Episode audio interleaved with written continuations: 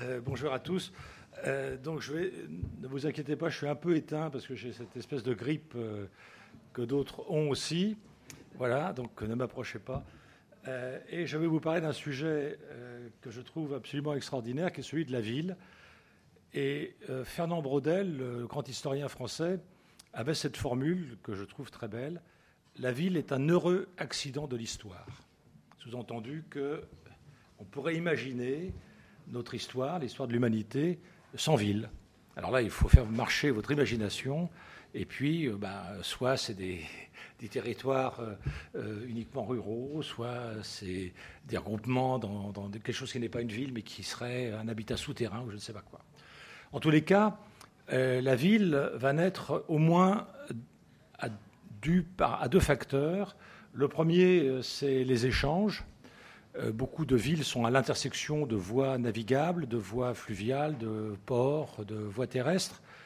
Et puis euh, l'autre euh, élément constitutif des villes, c'est l'agriculture. Les plus anciens sites archéologiques urbains, qui datent de 6000 ans avant Jésus-Christ, se trouvent dans les vallées fluviales de l'Indus, du Nil, de l'Euphrate, du Tigre, etc. Donc il y a là une espèce de corrélation entre la constitution de la sédentarisation d'une population qui va se dédier à l'agriculture et à l'élevage, et puis la création de villes qui vont abriter trois catégories, alors je prends un vocabulaire d'aujourd'hui évidemment, trois catégories sociales qui n'existaient pas avant, qui sont les guerriers, les prêtres et les marchands. Donc on a là la constitution de quelque chose d'assez particulier qui va euh, se reproduire et qui va aussi partir à la conquête du monde. Et les historiens et les archéologues sur lesquels euh, je, fais reposer mon exposé n'ont pas du tout traité, ou depuis très peu de temps, la question environnementale. Donc nos informations sur l'empreinte écologique d'une ville eh bien, relèvent pour l'instant d'un calcul assez empirique et euh, généralement excessivement modeste. On a quelques rares études, mais on ne sait pas trop ce que la ville ou l'agglomération urbaine euh, coûtait, entre guillemets, en consommation de, en émissions de gaz à effet de serre, en, consommation de, biens alimentaires, en, consommation d'énergie. Euh, on ne le sait pas. Pourquoi? Parce que la ville, très tôt, est considérée comme un lieu de civilisation. Et donc, forcément, tout est bien en elle. Et on ne va pas s'amuser à essayer de voir en quoi elle pourrait euh, transformer, voire même euh, altérer la nature. Donc, l'urbanisation est très tôt, dans toutes les civilisations du reste du monde, considérée comme un bienfait. C'est un lieu de la culture. Alors évidemment, c'est pas si simple, comme vous le savez. Il y a des villes en guerre, il y a des villes qui euh, exploitent d'autres, il y a des villes qui ségrèguent, il y a des villes qui euh, voient fleurir des ghettos euh, en leur sein. Donc on ne pourrait pas conclure aussi hâtivement que toute ville est un lieu de civilisation et que, en contre-coup, évidemment, toute campagne serait un truc réservé aux rustres hein, et aux gens qui n'auraient aucune culture et aucun sentiment vis à -vis de la nature. Donc la ville et penser positivement, si vous voulez. Il faudra attendre euh, les grandes catastrophes urbaines qui vont jalonner aussi toute son histoire. Je pense évidemment aux éruptions volcaniques. vous avez tous en tête l'épisode de Pompéi, bien sûr, mais aussi les grands incendies il y a énormément de villes qui sont euh, totalement détruites par un incendie. On connaît tous la date de 1666, l'incendie de Londres. Et puis aussi, il y a des tremblements de terre, il y a des séismes. Et puis des fois, il y a le cumul de tout ça. Et vous avez tous en tête, j'imagine, Lisbonne, 1755, où euh, les, là, là, on avait eu un raz-de-marée, on avait eu un ouragan, on avait eu un incendie, on avait eu un tremblement de terre, tout ça en même temps. Et les répercussions de la destruction de Lisbonne se sont fait sentir en Écosse et à Agadir. Donc vous voyez là encore, c'est une énorme géographie, hein. ce n'est pas simplement Lisbonne, cette euh, capitale actuelle euh, du Portugal. Et, sur, ce, drame, évidemment, nous avons un magnifique texte de Voltaire et une réponse de Rousseau. Euh, c'est intéressant parce que du coup, il se questionne sur l'importance et l'intérêt d'avoir une ville aussi nombreuse. Après tout, s'il y avait moins eu d'habitants, il y aurait eu moins de morts. C'est un peu, un calcul comme ça qui est fait et qui n'est pas complètement stupide. Mais c'est vrai que euh, la ville, et, surtout à partir euh, du XVIIIe siècle finissant, va devenir un lieu de très forte concentration. Alors dans toute l'histoire des villes, donc en gros 6 000, 7 000 ans, on n'est pas tous d'accord sur la date, il n'y a eu depuis la création des premières villes jusqu'en 1800, il n'y a eu que quatre villes qui ont peut-être approché le million d'habitants. Je dis peut-être parce qu'il n'y a pas de recensement. Donc, c'est des approximations qui sont faites selon ce qu'on a pu mesurer, par exemple pour Rome, euh, d'entrée de blé euh, dans le port de Rome qui était taxé. Alors, ce tonnage de blé, on l'a traduit en pain et selon la consommation moyenne de pain par habitant, on en a déduit qu'il y avait peut-être 900 000 habitants à Rome au moment de son apogée. Donc les quatre villes qui ont avoisiné le million, c'est Rome, Bagdad, Constantinople, Xian, XI AN en Chine. Donc ça, c'est quatre villes qui ont peut-être eu cette, cette population importante jusqu'en 1800. À partir de 1800, là, on a un, on a une modification de la démographie urbaine euh, parce qu'il euh, y a le chemin de fer. Et le chemin de fer permet la, circulation des matières premières, la circulation euh, des sources d'énergie, bien souvent, et puis la circulation des populations. Donc on peut transporter, déménager, faire migrer tous ces éléments constitutifs du capitalisme industriel de cette époque dans des grandes villes. La première ville millionnaire en Europe est Londres, en 1800. Au même moment, Paris, et, sous la Révolution française et le début du consulat, a environ 600 000 habitants. Mais en 1900, on compte 11 villes millionnaires dans le monde. En 1960, on compte 160 villes millionnaires dans le monde. En 2015, on compte 535 villes millionnaires dans le monde. En 2020, dans deux ans, on compte 750 villes millionnaires. Parmi ces 750 villes millionnaires de 2020, 150 seront chinoises, dont la moyenne sera de 6 millions et demi d'habitants. Alors, il faut euh, qu'on prenne un peu de recul en, deux secondes. Euh, et je donnerai l'exemple d'un être humain que vous connaissez certainement de nom, qui est Claude Lévi-Strauss, qui est un immense anthropologue français, et qui est mort euh, centenaire. Et lorsqu'il était euh, étudiant, comme vous aujourd'hui, dans l'entre-deux-guerres, au siècle dernier, il y avait un milliard et demi d'habitants sur Terre. Et quand il est mort, au début du XXIe siècle, il y avait 7 milliards d'habitants.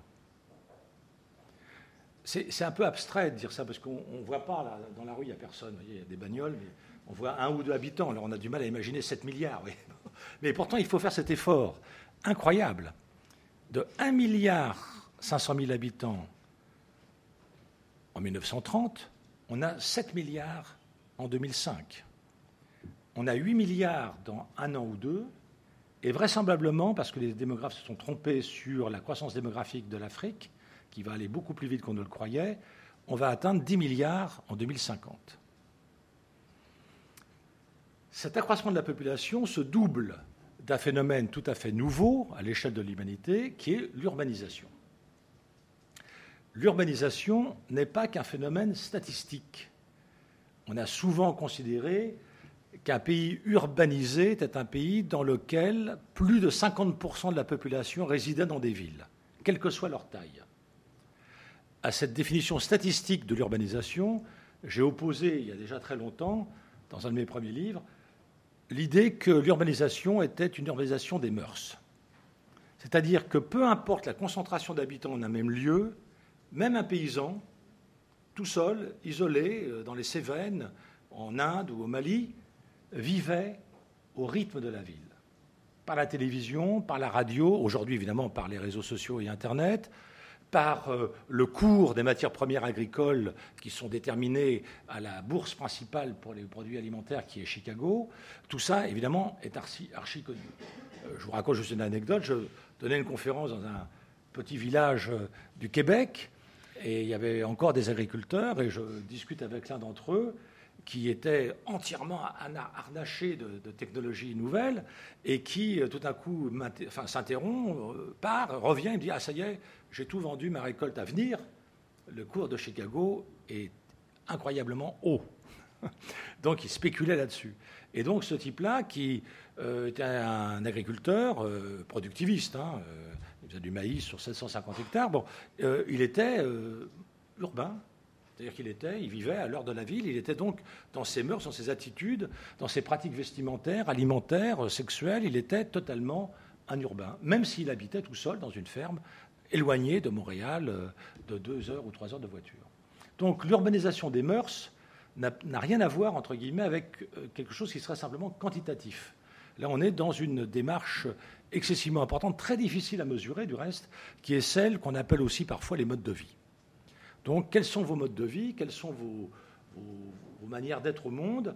Eh bien, euh, il y a euh, la ville qui produit beaucoup d'images de bien-être et qui se répand sur l'ensemble de la Terre par le voyage organisé, du tourisme, par l'émigration, le retour au pays d'un migrant, eh bien, euh, évidemment, il revient avec dans sa valise des, manières de faire qui viennent de la ville dans laquelle il a résidé. Et puis, euh, la télévision, les programmes scolaires, les manuels scolaires. Il y a plein de travaux qui ont été faits là-dessus, où on voit bien qu'il y a une dévalorisation du monde rural et du paysan et une survalorisation de la vie citadine. Et puis, lorsque des habitants des villes migrent dans les campagnes avoisinantes, eh bien, pour acquérir un pavillon, par exemple une maison individuelle, eh bien, évidemment, cette population urbaine réclame à l'élu local d'un petit bourg de 500 ou 600 habitants des conditions de vie de citadins, c'est-à-dire des trottoirs, un éclairage public, un ramassage des poubelles, euh, une crèche, etc. Et on est effectivement à 20 km de Tours, à 30 km de Clermont-Ferrand, à 50 km de Limoges, mais euh, on vient tous les jours travailler en voiture dans ces villes-là, mais on vit dans la campagne avec le, standard, si vous voulez, euh, de ce que j'ai appelé un homo urbanus, c'est-à-dire d'un être urbain. Alors ça, c'est un phénomène qui n'avait jamais existé à l'échelle planétaire.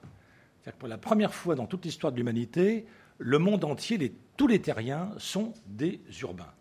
Ils ne sont pas pour autant des citadins. Est-ce que je vais trop vite pour, le, pour monsieur le, traducteur? Oui? Ah d'accord, merci. Je commençais à accélérer le mouvement, mais je vais ralentir un peu. Euh, donc, je répète cette formule, elle est, elle est un peu mystérieuse peut-être. Nous sommes tous des urbains, mais nous ne sommes pas tous des citadins. Ça signifie que nous ne sommes pas tous en prise avec la vie de la cité dans laquelle nous résidons. Parce que certains de ces urbains sont dans ce qu'on appelle, ce que les géographes appellent le périurbain, ce que les Américains appellent l'urban sprawl, c'est-à-dire l'étalement urbain. Euh, et donc, euh, on ne voit pas trop en quoi ça ressemble à une ville, mais les attentes des gens, euh, c'est un peu ça. C'est un peu de vivre aussi bien qu'en ville, même si le lieu dans lequel on réside ne ressemble pas à cette concentration urbaine avec ses équipements, évidemment, culturels, artistiques, scolaires, médicaux, etc., etc. Vous avez tous entendu parler, à la radio, on en parle souvent, de, différents déserts médicaux en France. C'est une, une, réalité incontestable.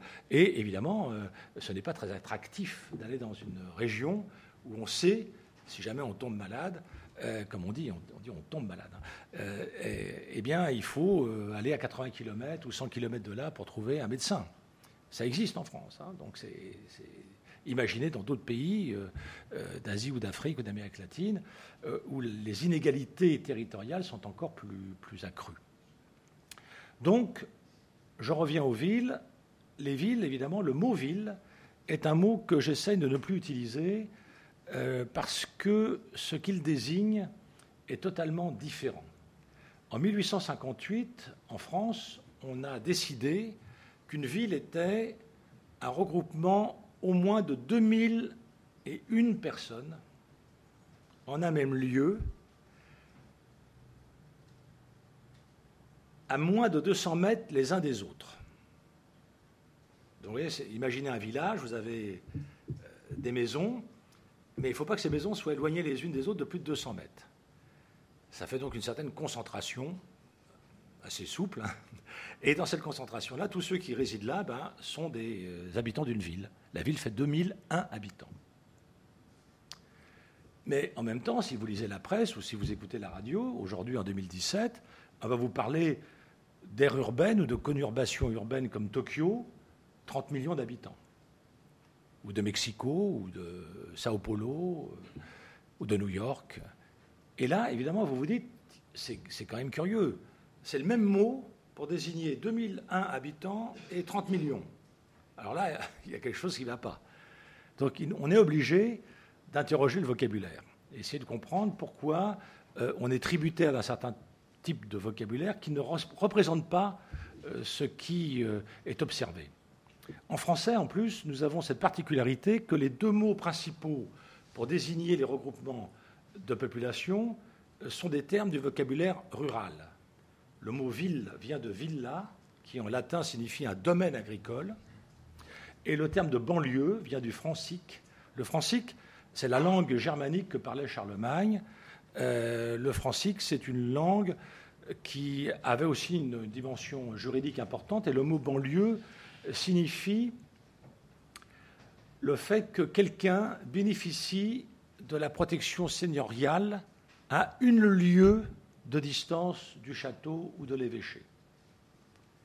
Donc la banlieue, euh, c'est un territoire protégé par une autorité spirituelle si c'est un évêché ou militaire si c'est un seigneur.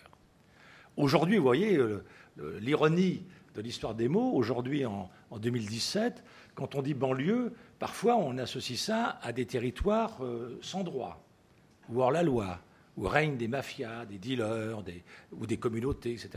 Donc on voit bien que cette inversion de sens, évidemment, euh, n'existe pas dans d'autres cultures. Du reste, le mot suburb euh, aux États-Unis ou en Angleterre n'a pas le même sens que banlieue.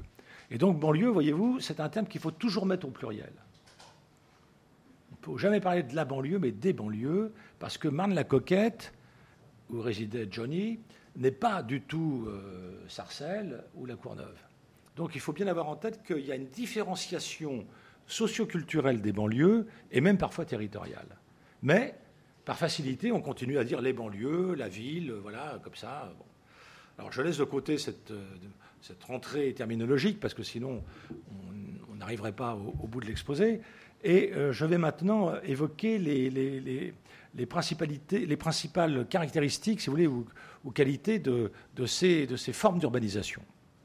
Mais avant, je voudrais définir la ville. Parce que dans plusieurs de mes, mes ouvrages, euh, je dis la ville est en train de mourir, la ville disparaît, etc. Donc des journalistes me disent Ah, mais euh, c'est curieux, le Grand Paris est en train de se construire. Euh, j'étais hier à Toulouse, je l'ai vu, ça existe. J'irai demain à Dubaï, ça existe. Donc c'est quoi votre idée que les villes sont en voie de disparition? Alors évidemment, il a fallu que je trouve une définition, c'est celle que je vous propose maintenant. J'en suis pas totalement euh, satisfait, mais à défaut d'autres, je suggère qu'on appelle ville une heureuse combinaison entre trois qualités qui sont l'urbanité, la diversité et l'altérité. Je reprends chacun de ces termes. L'urbanité est un terme qu'on ne trouve pas chez les Grecs, c'est un terme qu'on trouve chez Cicéron. Et l'urbanité, le, le, mot il l'invente, urbanitas en latin, c'est la maîtrise de la langue latine. C'est-à-dire le fait de parler magnifiquement bien sa langue au point de servir d'interprète, je salue, le mien en ce moment, de servir d'interprète à celui qui vient dans la ville mais qui parle un patois, qui parle une autre langue, qui n'est pas très à l'aise avec la langue. Et donc quelqu'un de très urbain, c'est quelqu'un d'attentionné, de poli qui vous dit Soyez le bienvenu. Je vous laisse euh, conclure sur, le fait de savoir si vous connaissez beaucoup de gens urbains dans notre société où les gens ont leur branchement et vous leur demandez un renseignement, ils passent devant vous en vous ignorant totalement. C'est comme ça. Donc l'urbanité, c'est une qualité spécifique d'hospitalité, si vous voulez. Le mot pénètre la langue française au XVIIe siècle par littérateur qui s'appelle Guez de Balzac. Je précise qu'il n'a rien à voir avec Honoré de Balzac. Guez de Balzac. Et ce qui est intéressant, et ce que lui ne savait pas, Guez de Balzac, que nous savons parce que nous venons euh, trois siècles et demi plus tard, c'est qu'au même moment où lui, qui est un latiniste, introduit le mot urbanité en français, la France se dote d'un terme qui naît à la cour de Versailles, qui est le terme de courtoisie, c'est-à-dire la politesse de la cour. Mais cette politesse de la cour est une politesse hiérarchisée, qui dépend d'une étiquette, c'est-à-dire de tout un rituel qui est particulièrement codé. Évidemment, passe toujours en priorité le roi. En plus, il s'appelle le roi Soleil, vous voyez, donc euh, pas n'importe qui. Et donc c'est très intéressant de voir que les villes, et Paris en particulier, commencent à découvrir l'urbanité au moment où la cour met en scène et en spectacle, on pourrait même dire, la courtoisie. évidemment, les deux vont s'opposer, et l'urbanité qui met en avant l'individu égal à un autre, entre hommes, je précise tout de suite, va l'emporter sur la courtoisie qui est un rituel organisé sur la base d'une hiérarchie aristocratique qui dépend évidemment de la naissance et du degré de proximité avec la famille royale. Le deuxième terme que je mentionne, c'est diversité. Pour qu'il y ait une ville, il faut qu'il y ait de la diversité. Toutes les formes de diversité. Diversité des activités, diversité sexuelle, diversité générationnelle, diversité euh, culinaire, diversité langagière, diversité vestimentaire, diversité des coiffures, diversité des gestuels, diversité de tout ce que vous voulez. Plus une ville est composite, plus elle fait ville. Moins la ville est composite, plus elle se replie sur elle frileusement et devient une sorte d'entre-soi, si vous voulez, comme dans les gated community que j'évoquerai tout à l'heure. Donc la diversité est à cultiver. C'est une richesse inouïe de la ville. Et vous le savez très bien, quand une ville était mono-industrielle, comme Détroit aux États-Unis, Détroit, et que l'industrie automobile s'effondre, eh bien la ville périclite. Elle n'a plus aucune résilience. Elle a mis tous ses œufs dans le même panier, si vous voulez, l'automobile. Et tout d'un coup, l'automobile ne fonctionne plus. Eh bien, hop, Détroit a perdu, est passé de 2 millions d'habitants en 1950 à 600 000 aujourd'hui. Et les 600 000 qui sont restés, c'est ceux et celles qui ne pouvaient pas partir. Deux de mes doctorantes ont fait leur thèse sur Détroit à deux moments différents. Euh, elles ont séjourné chacune. Et quand elles sont revenues, elles ne tenaient pas du tout le même discours que celui que je lisais dans la presse. Détroit est devenu une ville verte, agriculture urbaine, etc. Non, non, non, pas du tout. Ils se sont mis à l'agriculture pour survivre. Attention, n'en faisons pas un modèle, comme je l'ai entendu parfois chez certains écologistes. Ouais, c'est pas grave, l'industrie s'effondre, mais les gens, euh, ils réagissent, permaculture, agroforesterie, jardin partagé, et allez, ça marche. Non, non, ça marche, mais ô combien de souffrances, ô combien de douleurs. La terre est basse, ne l'oublions pas. L'agriculture n'est pas aussi simple que ça. Et donc, euh, une ville verte comme Détroit, n'oublions pas, c'est une ville dont tous les sols sont pollués par 40 ans d'industrie automobile, qui se contrefoutait totalement de la qualité du sol. Donc, attention. Je trouve très bien ce qui se passe à Détroit, mais j'en fais pas un modèle. Je trouve très bien ce qui se passe à Détroit, surtout aujourd'hui, où ça redevient une capitale de la musique. Que là, tout d'un coup, les musiciens reviennent, les concerts se font, ils sont enregistrés, les CD circulent, etc. Donc là, là, je vous dis, un début de diversité. Un peu d'agriculture, un peu de musique, c'est déjà un premier pas sur un chemin tout à fait intéressant. Donc, la diversité, elle est indispensable. Et quand dans une ville comme Paris, euh, les décideurs actuels, ceux qui sont au pouvoir, considèrent que ce qu'il faut, c'est axer tout sur le tourisme de masse, je pense que c'est un échec. Je n'y crois pas du tout. J'évoquerai le tourisme tout à l'heure. Alors, euh, donc, la, diversité. Le troisième point, le plus difficile philosophiquement, c'est l'altérité.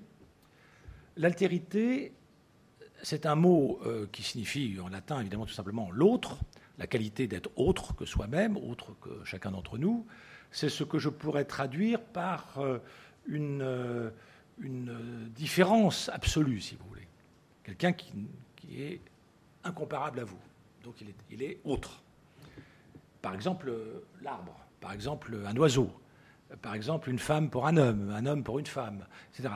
Euh, un chrétien pour un musulman, un juif pour un protestant, enfin, ou un bouddhiste. Vous voyez, c'est, cette qualité particulière d'affirmer une sorte d'identité, si vous voulez, qui devient inconnaissable à l'autre. Le mot inconnaissable n'existe pas dans notre langue. Hein. En français, on est assez content de nous, donc on appelait ça méconnaissable. Sous-entendu, je m'y mets et je vais connaître. C'est méconnu, mais bon, on va le faire connaître. Avec une bonne campagne de pub, c'est bon. Non, non, l'inconnaissable, c'est irréductible. Jamais je ne saurais ce qu'est la prière, moi qui suis athée, jamais je ne saurais ce qu'est la prière pour un croyant ou le pardon pour un croyant. Mais c'est pas grave, docteur, euh, c'est très bien. Plus il y a de différenciation qui s'exprime, qui se déploie, alors plus la culture s'enrichit. Et donc l'altérité, elle est ce que je pourrais appeler la cohabitation, j'espère joyeuse, entre le monde des vivants et le monde des humains. Et là, je fais juste une petite excursion du côté d'un penseur américain dont je vous recommande la lecture, qui s'appelle Aldo Léopold. C'est facile, ces deux prénoms, Aldo Léopold. Il publie malheureusement de manière posthume, un an après sa mort, en 1949, l'Almanach du comté des Sables. c'est, comme son titre l'indique, un almanach, c'est-à-dire c'est un ouvrage saisonnalisé. Et dans cet almanach, il décrit, c'est un très grand observateur, il décrit son état, là où il vit, qui est un comté des sables, d'où le titre évidemment, c'est le Wisconsin. Et puis euh, là, il fait part de ce qu'il remarque, euh, un oiseau qui passe là à tel moment, il dit tiens, ça, a changé par rapport à l'an passé, la neige qui est plus précoce, enfin, des observations magnifiques. Et il y a un chapitre euh, très puissant qui s'intitule Penser comme une montagne. Et c'est là où j'ai compris le, vrai sens philosophique de l'altérité, que je n'avais pas trouvé chez Platon ou chez Aristote, qui sont pourtant des copains que je fréquente quotidiennement. Mais euh, Aldo Léopold m'a ouvert. Penser comme une montagne. Montagne, veux-tu une remontée mécanique? Montagne, veux-tu un hôtel avec une vue panoramique? Montagne, veux-tu des chemins de grande randonnée? La montagne dit non, on n'en construit pas. Évidemment, c'est abstrait ce que je viens de vous dire, parce que la montagne ne nous parle pas. Nous, on peut parler à la montagne. Moi, je me surprends souvent à parler à mes arbres, par exemple, dans mon jardin. Mais euh, ils me répondent, à moi, ils me répondent, mais ils ne répondent pas forcément à tout le monde. Et donc, je me suis dit, tiens, pour comprendre la ville, il faut aussi tout d'un coup penser comme un réverbère, penser comme un parking, penser comme un ruisseau, un caniveau, vous voyez, parce qu'on n'en prend jamais connaissance on ne se met pas à la place de. Et j'ai découvert un architecte autrichien, qui est un artiste, qui s'appelle Underwasser, que vous connaissez peut-être. Si vous ne le connaissez pas, regardez son œuvre, c'est magnifique, c'est extraordinaire. Et lui a cette formule l'arbre est notre colocataire. Et il a absolument raison. Donc l'altérité, c'est cette capacité à prendre en considération ce qui nous est totalement étranger. Et évidemment, ce n'est pas facile, bien sûr. D'autres éthiciens, d'autres philosophes de l'éthique environnementale, comme Bruno Latour, comme Dominique Bourg, comme Michel Serres, je vous donne quelques noms comme ça, euh, espèrent trouver euh, une forme de forum ou d'assemblée populaire où il y aurait aussi la présence du monde végétal et du monde animal. Parce que vous avez suivi depuis quelques années, enfin, on se préoccupe des souffrances animales au moment euh, où on les met en boîte, j'allais dire, c'est-à-dire au moment où on les assassine. Et ça, c'est très très bien qu'il y a une prise de conscience de ça.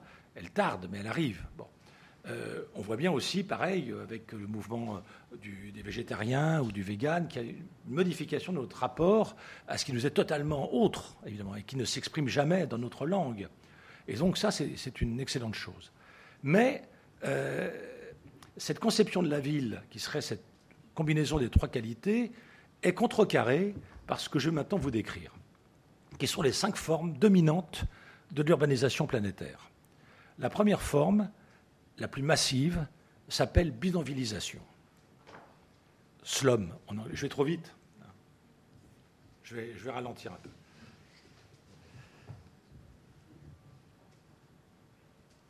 Slum, en anglais, on le traduit en français généralement par taudis, mais euh, alors c'est très compliqué cette histoire de bidonvillisation. Pourquoi? Parce que je subodore que dès qu'il y a eu des villes, dès 6000 ans avant Jésus-Christ, il y a eu des bidonvilles. Ou pour le dire autrement, un pharaon tout d'un coup faisait venir 10 000 euh, paysans des Fellas, 10 000 paysans euh, à la morte saison, et les obligeait à creuser, par exemple, euh, un canal ou un quai ou, à construire une pyramide. Donc cette main-d'œuvre qu'on empruntait, si je puis dire, à la campagne et qu'on mettait dans le lieu où le pharaon avait décidé de construire sa pyramide, eh il fallait bien qu'il les loge c'est 10 000 manœuvres, ou esclaves, les deux. Et donc, je pense que là, il y avait un campement, un campement un peu spontané, qui squattait un terrain euh, sans trop savoir à qui il appartenait, au cas où il appartiendrait à quelqu'un. Et évidemment, comme ces gens venaient de la campagne, ils construisaient une hutte, comme chez eux. Et ça surprenait les, citadins qui disaient Ah, ça c'est D'où ça vient ce truc là C'est des, pauvres euh, qui vont construire un habitat provisoire, enfin un provisoire qui durait parfois quelques années. Donc, je ne vais pas plus loin là-dedans, mais c'était juste pour. C'est pareil pour les, cathédrales, ça. Je pense que lorsqu'il y a euh, arrivage d'une forte population venue d'ailleurs, eh bien, il faut les accueillir, et bien souvent, on les accueille dans quelque chose qui est plutôt précaire, qui est plutôt spontané, qui est plutôt euh, inconfortable, qui est plutôt euh, un taudis, disons-le comme ça. Et donc, la bidonvillisation dont je vais vous parler maintenant, qui apparaît avec le, terme, est une bidonvillisation qui naît euh, d'une transformation rapide de la ville avec l'afflux d'une population rurale. Alors, je ne développerai pas ce point, je le mentionne juste à toute vitesse. Là aussi, je n'utilise plus le mot révolution industrielle que je trouve toxique, je parle de productivisme. Le productivisme, c'est-à-dire la mécanisation des tâches humaines afin d'accroître la productivité de celles-ci, date de la fin du XVIIIe siècle. En fait, ça commence déjà fin XVIe, début XVIIe. Mais on arrive à mesurer les effets de manière assez ample au XVIIIe siècle, et ça concerne d'abord le monde rural. C'est l'agriculture qui voit euh, ses tâches mécanisées d'une part, et qui voit l'introduction de la chimie d'autre part, qui modifie évidemment les cycles naturels réguliers. Puis, les manufactures, les mines, les usines se créent et vont aussi, évidemment, mettre en avant la machine. Dans les deux cas de figure, que ce soit un paysan ou que ce soit un ouvrier, il se déqualifie. Il perd une grande partie de son savoir-faire et il devient un appendice de la machine. Aujourd'hui, je le dis pour celles et ceux d'entre vous qui n'ont pas vu un agriculteur, récemment j'entends, euh, comme j'en ai encore vu un il y a trois semaines en France, euh, il monte dans son tracteur avec son ordinateur et il branche son ordinateur qui va conduire son tracteur. Et lui, il ne fait qu'accompagner, voire au mieux surveiller. Pendant ce temps-là, il regarde les films ou il regarde, enfin, il fait autre chose. Et euh, le tracteur euh, est entièrement automatique. Il tourne au bon endroit, il revient, tout est fait, et il prend toutes les mesures possibles, inimaginables, de la qualité du sol, etc. Donc euh, le, tractoriste n'est plus un paysan, il n'a plus aucune compétence de paysan, et demain il sera remplacé par un robot, ce qui existe déjà aux États-Unis et au Canada. Donc on voit bien que là, euh, ce machinisme poussé à l'excès va avec évidemment une forte euh, comment transformation du paysage. Il faut aplanir les, les paysages, il faut remplir, combler les fossés, il faut supprimer les haies pour laisser la machine pouvoir fonctionner comme il faut. Et donc, évidemment, dans ce paysage nouveau qui, se ressemble ici ou là, eh bien, vous n'avez plus du tout cette diversité dont je vous parlais tout à l'heure. D'autant que l'agriculture intensive, qu'on voit se développer partout au monde, est une agriculture qui produit non pas des biens alimentaires seulement, mais parfois des biens alimentaires pour des animaux, ou bien parfois des biocarburants pour des voitures. Ce qui fait qu'on en arrive à ce paradoxe, et j'arrêterai là-dessus, sur ce domaine-là rural, qu'un agriculteur, gardons cette appellation, qui, qui, cultive 200 hectares de maïs ou de colza en alternant une année sur l'autre, et quelqu'un qui va chercher son alimentation au supermarché d'à côté. C'est quelque chose que vous n'aviez pas dans le monde rural il y a encore 60 ans ou 100 ans.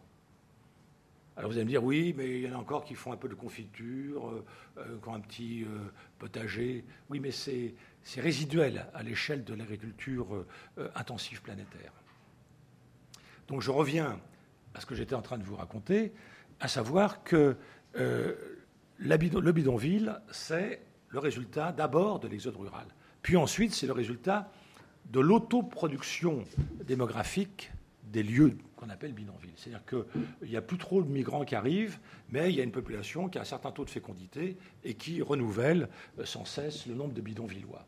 On dénombre actuellement à la louche les bidonvillois à un milliard d'habitants. Les bidonvilles sont centenaires.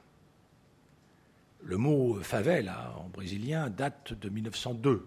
Donc on, a là déjà une, préhistoire. Et si vous travaillez, si vous allez dans un bidonville, eh bien, euh, moi j'ai eu, la, chance, entre guillemets, de, travailler dans le même bidonville à Pune, en Inde, dans le Maharashtra, pendant 15 euh, ans. J'y allais tous les ans, euh, pendant trois semaines, pour travailler sur la notion de bonheur. Bon, mon sujet à moi de philosophe, évidemment, qui me faisait être mal vu des économistes ou des chargés du développement, évidemment économique, qui me disaient Qu'est-ce que c'est que ce crétin vient parler du bonheur alors que c'est la misère absolue?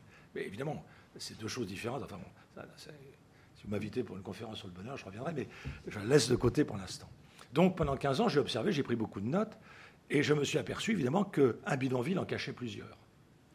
Vous avez une sorte de, de, succession de couches géologiques de bidonvilles. Il y a des, des bidonvillois qui étaient là depuis 30 ans, d'autres depuis 3 mois. Évidemment, ce n'est pas le, même type d'abri, ce n'est pas le même type de localisation dans le bidonville, ce n'est pas du tout le même type euh, d'aura. Hein, il, il, y avait des femmes, là, celles qui avaient organisé l'association des femmes battues, par exemple, parce qu'un des mots les plus tragiques de ce bidonville de Pounet, c'était l'alcoolisme. Hein, les, hommes euh, faisaient euh, fondre du, cirage chinois sur un brasero et l'inhalaient. Donc ils inhalaient l'alcool du cirage, ce qui leur montait au cerveau, devenait excessivement euh, méchant, frappait leurs femmes, etc. Donc euh, cette forme d'alcoolisme n'est pas un alcoolisme, voyez, de, quelqu'un qui boit du ricard ou, du whisky, mais enfin c'est de l'alcool quand même, c'est pour ça qu'on appelle ça l'alcoolisme. Donc ça c'est des formes euh, assez banalisées. Hein. Et puis ensuite les conditions précaires de la vie du bidonville. Donc le bidonvillois, pour simplifier à l'échelle mondiale, c'est occuper un terrain qui ne vous appartient pas, donc illégalement. C'est d'autre part être dans l'insécurité foncière totale, vous pouvez être viré du jour au lendemain. Et troisièmement, c'est d'avoir un inconfort, si je puis dire, assuré, hein, j'ironise méchamment, euh, c'est-à-dire qu'il n'y a pas d'eau, pas d'électricité, pas de toilettes, etc. Euh, dans mon bidonville indien, j'ai appris, pas du tout par les femmes, euh, en plus, moi je passais par une interprète parce que je ne parlais pas marathi, mais euh, je n'ai pas appris par les femmes, mais j'ai appris par une, une, docteur, une femme docteur occidentale qui venait pour Médecins sans frontières, que la constipation était euh, permanente pour l'ensemble des femmes du bidonville, et, parce que, évidemment, il n'y avait pas de latrine. Donc elles se levaient parfois à 4 heures du matin pour essayer d'aller faire leurs besoins, entre guillemets, tranquillement, au, plus loin du bidonville. Mais sinon, euh, sans cesse, harcèlement, viol, etc. Des choses qu'on ne raconte jamais, parce que évidemment, euh, on ne va pas mettre ça en avant comme un truc qui serait une malédiction du bidonville. Mais dans la vie quotidienne, c'est le cas. Donc, euh, ça a enfin été pris en considération par l'État indien, qui vient de lancer un programme de 650 millions de toilettes à construire d'ici 2020. Parce que vous voyez, 650 millions de toilettes. Mais attention, faut aussi ensuite mesurer les conséquences de ça. Parce qu'une toilette, c'est, mettons, par jour, 10 chasses d'eau. 10 chasses d'eau, c'est 10 fois 7 litres, ça fait 70 litres, multiplié par 650 millions. Voyez, donc, donc après, voyez, c'est ça l'écologie, hein, c'est qu'on touche quelque chose qui immédiatement est en relation et en interrelation avec d'autres éléments. Donc, mais ça, j'y reviendrai euh, tout à l'heure dans ma, conclusion. Donc, euh, le bidonville n'est pas un phénomène momentané du capitalisme euh, du XXe siècle, au moment où le mot est arrivé en français en Algérie puis au Maroc. C'était des, bidons de, récipients d'huile d'olive.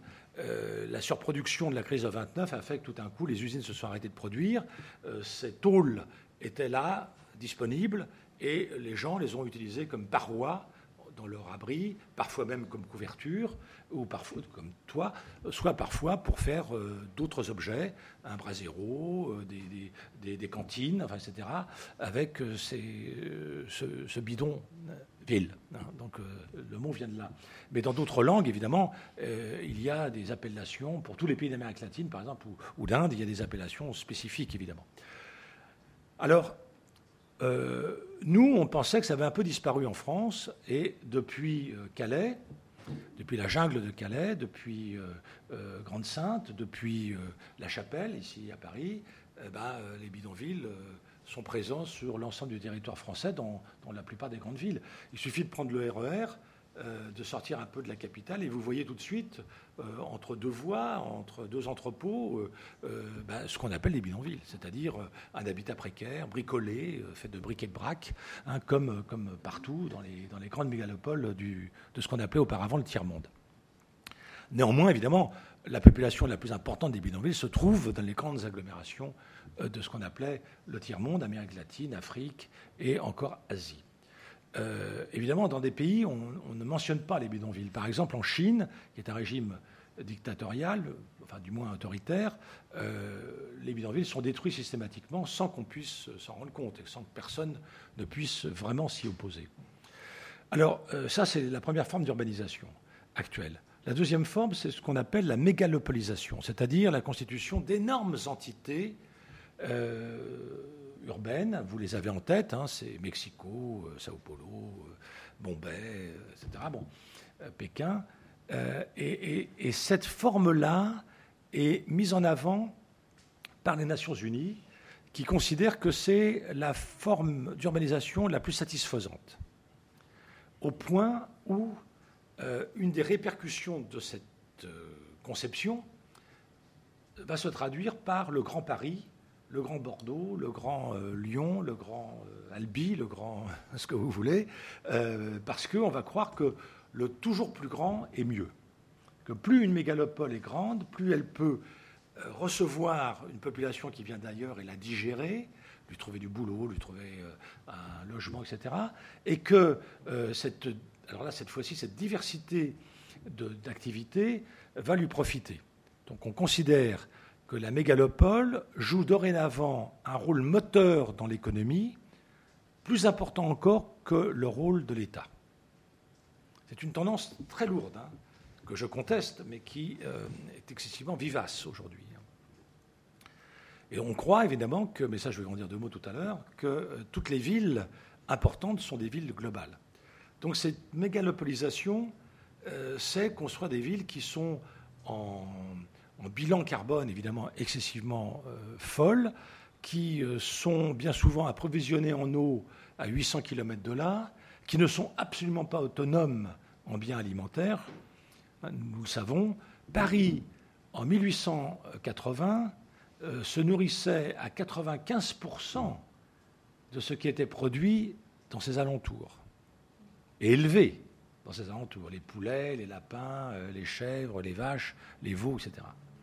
Aujourd'hui, euh, un siècle et demi plus tard, nous sommes totalement tributaires de toute l'alimentation planétaire.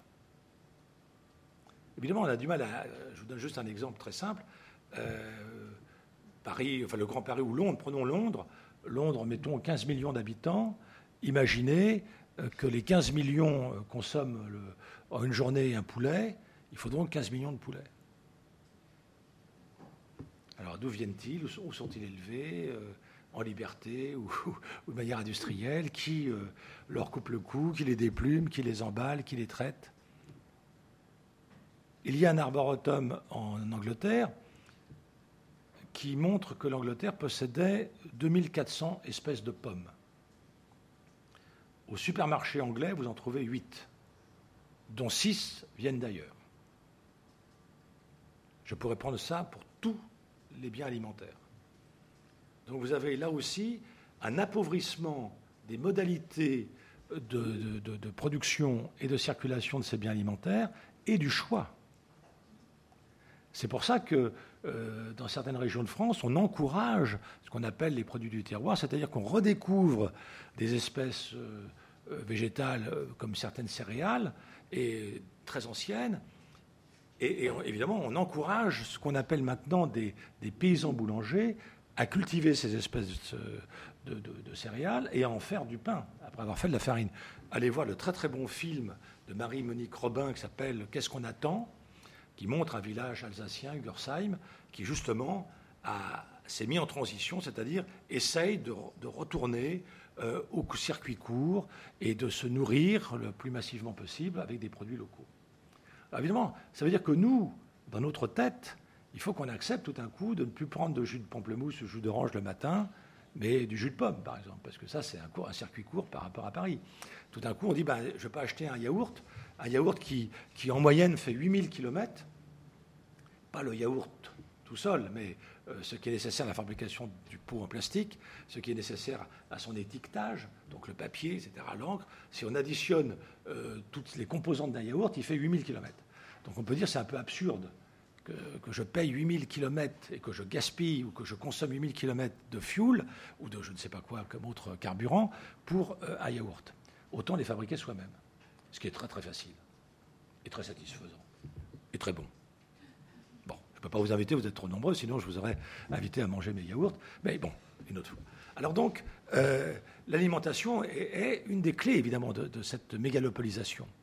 Et les fermes verticales, euh, cultivées sur les toits, euh, les jardins partagés, c'est comme mon exemple de Détroit tout à l'heure, c'est peanuts. C'est bien, ok, mais, bon, ne rêvons pas. C'est pas ça qui va nourrir 12 millions de, franciliens ou de, grands parisiens. Alors, après les bidonvilles et mégalopoles, il y a les villes globales. Les villes globales, on appelle ça Global City. Euh, l'expression anglaise est, plus juste. Euh, c'est une économiste qui s'appelle Saskia Sassen, S-A-2-S-E-N, qui les a théorisées dans un livre qui s'appelle Global City, New York, Londres, Tokyo, en 1991. Donc il y avait trois villes globales. Qu'est-ce que c'est qu'une ville globale?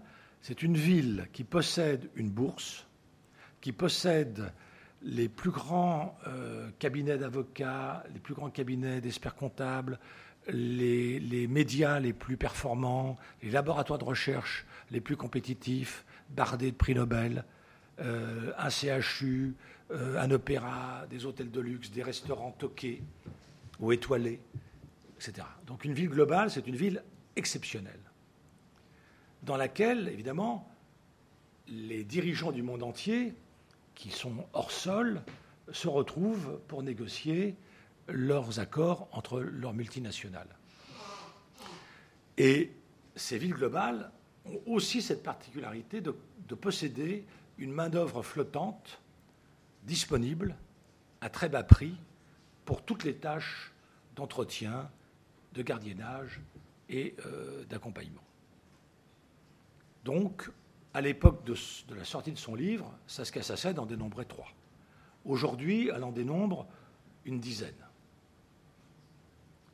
Et ce sont des villes dont le destin n'est plus du tout chevillé au pays auquel elles appartiennent. New York roule pour New York indépendamment des États-Unis. Londres roule pour Londres indépendamment de la Grande-Bretagne. Du reste, les capitaux qui circulent sont des capitaux transnationaux. On oublie souvent, hein, mais la majorité du capital d'Hollywood, par exemple, est allemand, chinois, japonais, italien. Pas au début. Au début d'Hollywood, c'était américain, mais maintenant, plus du tout. Donc on voit bien que ça ne marche plus comme ça. Parce que, j'ai oublié de vous dire, mais je pense que vous l'avez tous pensé, il, faut évidemment ajouter à tout ce que je raconte en plus de la croissance de la population et l'accroissement de l'urbanisation, la globalisation. Nous sommes dorénavant dans un monde unifié, un seul monde. Et on ne peut pas y couper. Et donc notre destin est, malheureusement, j'allais dire, dans certains cas, euh, totalement lié à ce phénomène de globalisation par le haut. Il euh, faut, peut-être m'indiquer l'heure parce que je. 3h moins 5. D'accord. Donc il me reste 35 minutes. Très bien. Donc, euh, je, passe sur les villes globales. Vous avez compris euh, qu'elles seront toujours qu'une poignée. Alors, quelles sont les nouvelles par rapport aux trois premières? Eh bien, on peut dire Los Angeles, Shanghai, euh, Dubaï. C'est souvent des villes artificielles, hein, évidemment. La quatrième forme d'urbanisation, ce sont les gated communities. Gated, G-A-T-E-D, hein, euh, c'est des villes avec une porte, hein, c'est-à-dire une ville fermée. C'est ce que j'appelle en français des enclaves résidentielles sécurisées. Alors ça, c'est très intéressant parce que c'est un produit immobilier qui est aujourd'hui le premier produit au monde. En France, c'est incroyable, les gated communities se multiplient dans la banlieue parisienne, à Nantes, à Dijon, à Bergerac, à Toulouse, à Nice, à Marseille, etc ce sont des enclaves, évidemment, souvent petites, deux, trois immeubles, cinq, six villas, mais elles sont closes, si vous voulez, avec une seule porte, plus ou moins euh, vidéo-surveillée, plus ou moins vigilisée. Euh, ça dépend évidemment du degré d'incivilité locale et de la crainte du banditisme euh, qui peut y régner. Donc les villes, les enclaves résidentielles sécurisées, sont différentes de nature, évidemment. En Amérique latine, où on peut enlever quelqu'un pour demander une rançon, euh, la gated community est, une forteresse. Elle est excessivement bien gardée. Et l'argument des parents, c'est souvent de dire oui, mais euh, ça ne nous plaît pas trop d'être dans une ville fermée, mais on veut que nos enfants jouent dehors et tranquillement, et il n'y a pas d'autre solution. Donc, faut, avant de jeter l'anathème, ce qui est mon cas sur les villes euh, privées, eh ben, il faut enquêter évidemment. Et donc, j'ai publié un ouvrage collectif parce que je ne pouvais pas enquêter partout, tout seul. S'appelle Ghetto de riches et ce petit tour du monde des enclaves résidentielles m'a permis de comprendre qu'en Chine, par exemple, où elle se développe, c'est une marque de standing, c'est une adresse sur une, carte de visite. Hein. Ah, vous habitez dans tel. Alors généralement, c'est des villes qui ont des noms anglais, euh, Paul Mitch, etc. Ah, vous habitez là. Sous-entendu, vous êtes euh, quelqu'un d'important dans une firme multinationale. Euh, en Inde, où il y a beaucoup de villes, privées, euh, c'est des, villes dont l'argument publicitaire est la qualité euh, du parc et jardin, c'est-à-dire qu'on met en avant la nature. Il n'y a pas trop de violence urbaine en Inde, pour l'instant encore. Et, là où il y a une, enclave résidentielle qui se crée, immédiatement, sur son mur même, vient se greffer 30 ou 40 petites baraques en bois du bidonville qui abritent tous ceux qui vont servir les populations qui résident dans la gated community. Donc le personnel de service est tout de suite là, va s'occuper des enfants, va laver la voiture, va nettoyer la maison et, entretenir le jardin. En France, c'est plutôt pour être tranquille. Donc à Nantes, euh, plusieurs enquêtes ont été faites. Les gens achètent dans une euh, enclave résidentielle sécurisée afin que leur voiture ne soit pas abîmée, afin qu'il n'y ait pas trop de gens, on ne sait pas trop d'où, qui passent là, qui traversent, qui peuvent s'installer et boire des bières en, commettant des incivilités comme faire pipi contre le mur. Tout ça. Bon, donc pour éviter ça, on, s'enferme. Bon, euh, en Amérique du Nord, euh, où c'est né, on a une multiplicité de formes de gated community. Ah, j'ai participé à un jury de thèse de Renaud Legois, qui a déjà une dizaine d'années, qui avait étudié 219 en classe résidentielle à Los Angeles, et il y en avait une qui était entièrement coréenne une autre qui était entièrement de la middle class moyenne, vraiment euh, middle class moyenne, hein, middle middle, euh, pas, du tout très riche, contrairement à l'image qu'on a de l'enclave résidentielle sécurisée. Euh, et, du coup, par, un peu ironie, j'avais écrit comme ça qu'on pouvait imaginer des, des, villes privées à la carte. Hein. Une, une, ville privée pour une population qui aime les chats, euh, qui n'aiment pas les, chiens, qui refusent de fumer, par exemple. Vous voyez, donc, alors ça c'est là. Une autre pour homosexuels de, 40 à 50 ans, une autre pour. Donc on peut faire. Et ça, marcherait. C'est-à-dire qu'on peut toujours trouver une caractéristique spécifique à un regroupement humain. Mais évidemment, ça va à l'encontre de ma diversité de tout à l'heure et de mon altérité. Donc ça ne fait pas ville pour moi. La cinquième forme, euh, non, la quatrième forme, c'est l'urbain diffus. Ce qu'on appelle, donc je vous ai déjà dit urban sprawl en anglais, mais qu'on appelle città diffusa en italien, città diffusa, ce qu'on appelle Zwischenstadt en allemand, c'est-à-dire l'entre-deux-villes, et, c'est euh, du pavillonnaire, euh, comme ça. le mot étalement urbain est tout à fait révélateur de quelque chose qui, qui, ne, qui, ne, fait pas ville, enfin, qui ne fait pas unité à un moment donné. Et donc, c'est des cités dortoirs, pour le dire autrement. Et là, évidemment, euh, la condition de vie des adolescents et des enfants est détestable. Parce que comme ils n'ont pas le moyen de locomotion, de circulation, ben, ils sont scotchés devant leur, écran. Euh, et puis, euh, voilà, ils tombent dans des formes d'addiction qu'on connaît bien, comme les, jeux vidéo, mais aussi l'alcool. Hein, et, puis, et puis, évidemment, le, pétard. Mais euh, fumer du hache euh, n'est pas forcément lié à ce type d'habitat, je précise tout de suite, donc il ne faut pas généraliser. Euh, et puis la, cinquième forme, eh bien, c'est celle de la petite ville, tout simplement. Il y a encore des petites villes, mais les petites villes en Europe sont des villes qui sont dépossédées de leur centralité par un autre centre qui se construit à la périphérie, c'est ça le paradoxe, qui s'appelle le centre commercial le centre commercial va décentrer la petite ville, il va la priver de ses commerces de, rez-de-chaussée et va créer une zone commerciale à l'extérieur où bien souvent viendra se greffer quelques restaurants, voire quelques hôtels standardisés, et puis aussi euh, des, des, cinémas multiplex. Donc vous, vous êtes étonné de vous dire, tiens, la ville est morte, ah, mais à 5-6 km de là, il y a quelque chose qui est une sorte de parodie de villes, d'ersatz de villes qui fonctionnent plus ou moins bien. Donc évidemment, si on veut rectifier le tir, il faut supprimer les centres commerciaux, qui sont une calamité. Les centres commerciaux ont détruit les villes.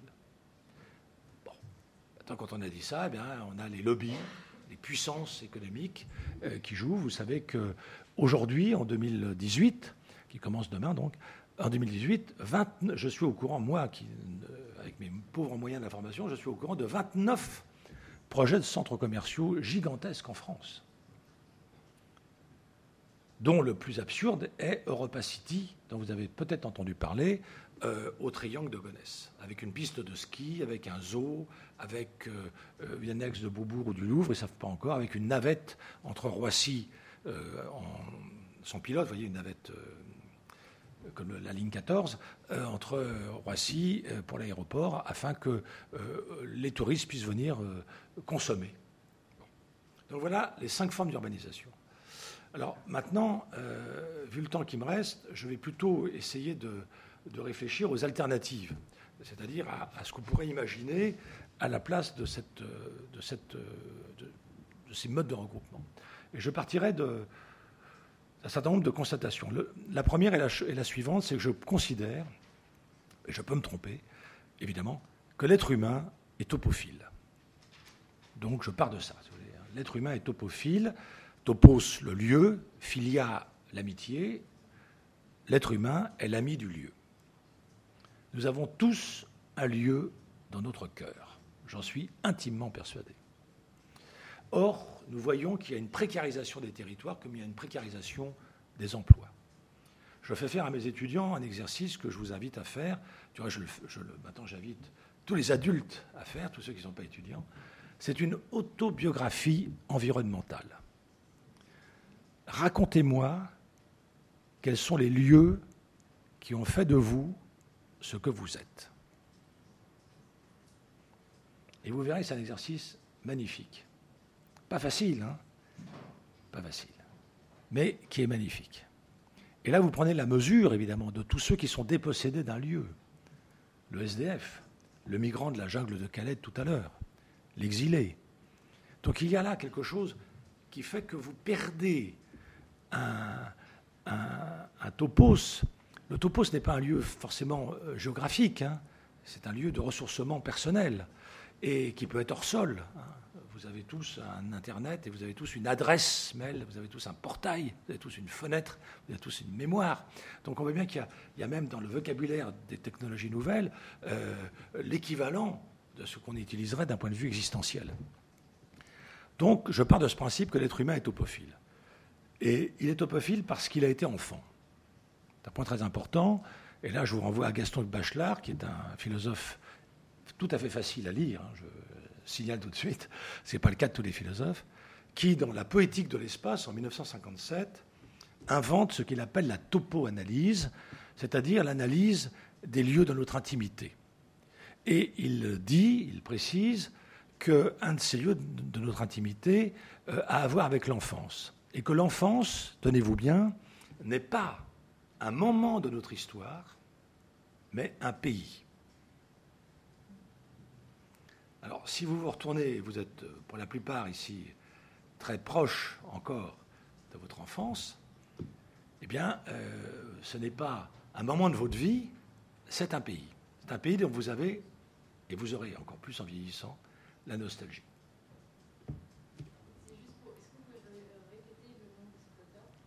Gaston, pas la gaffe, hein, Gaston Bachelard. B-A-C-H-E-L-A-R-D.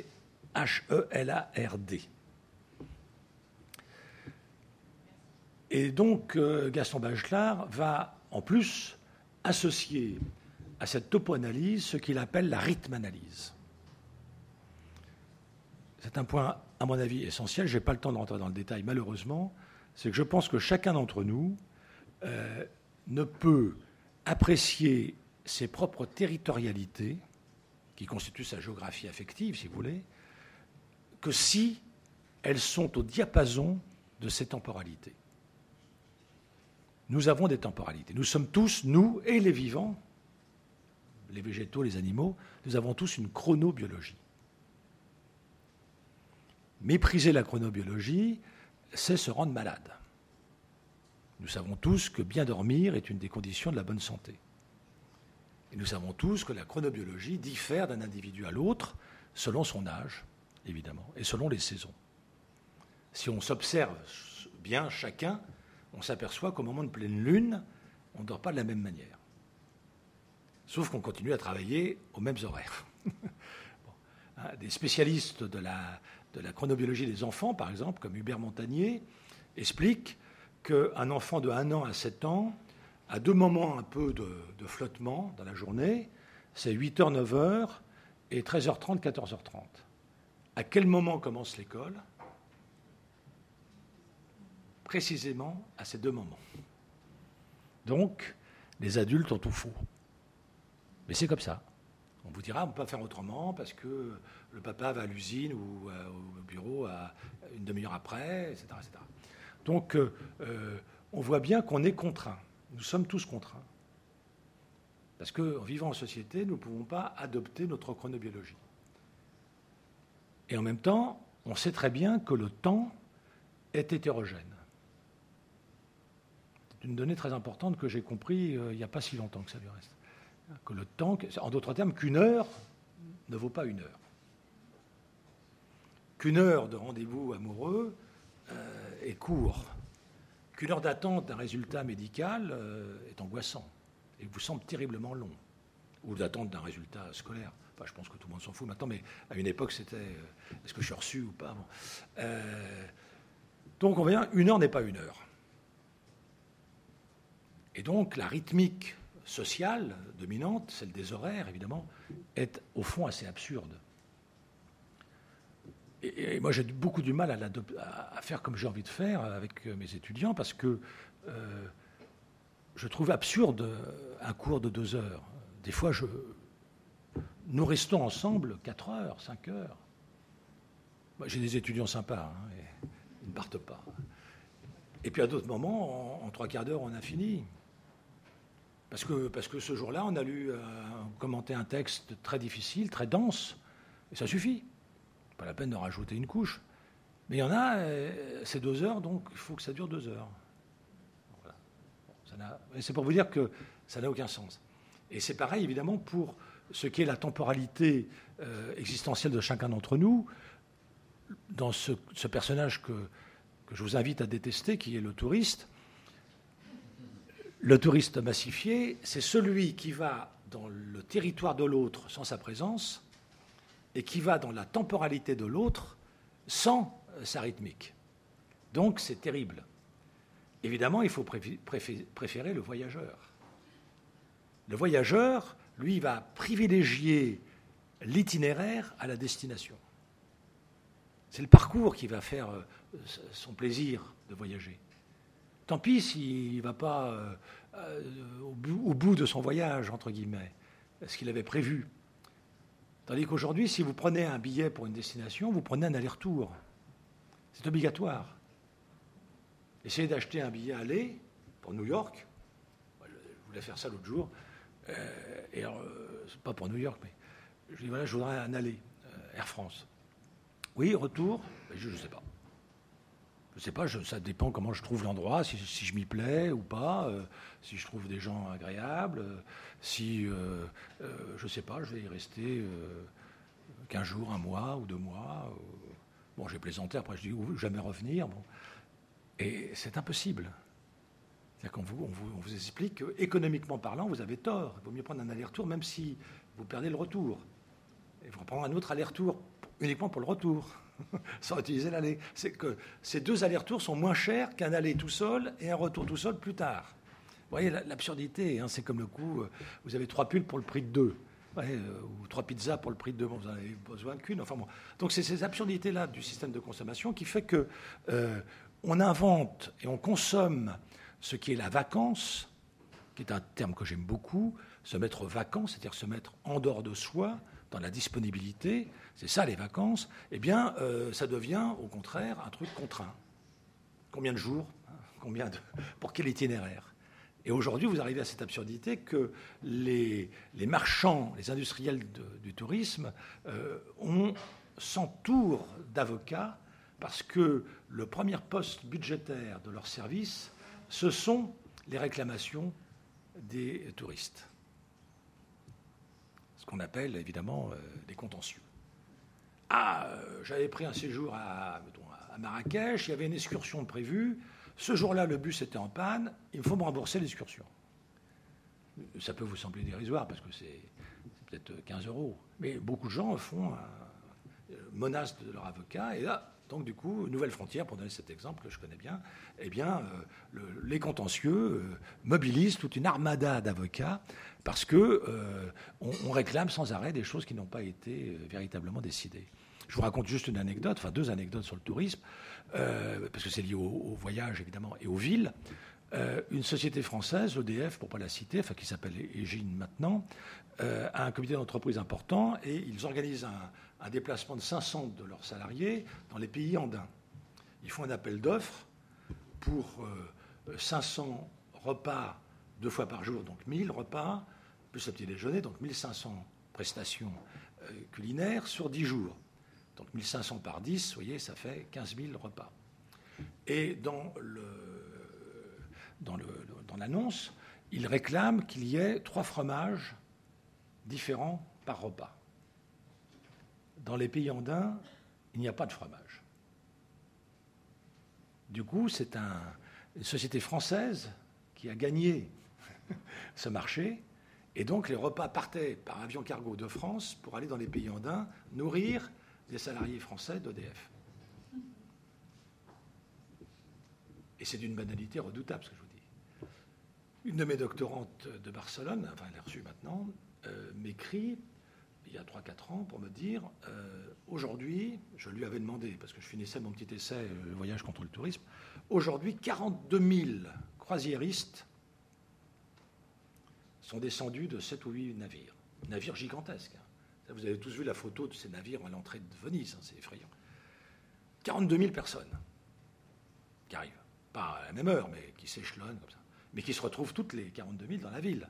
Et puis, euh, ils ont tous leur guide numérique.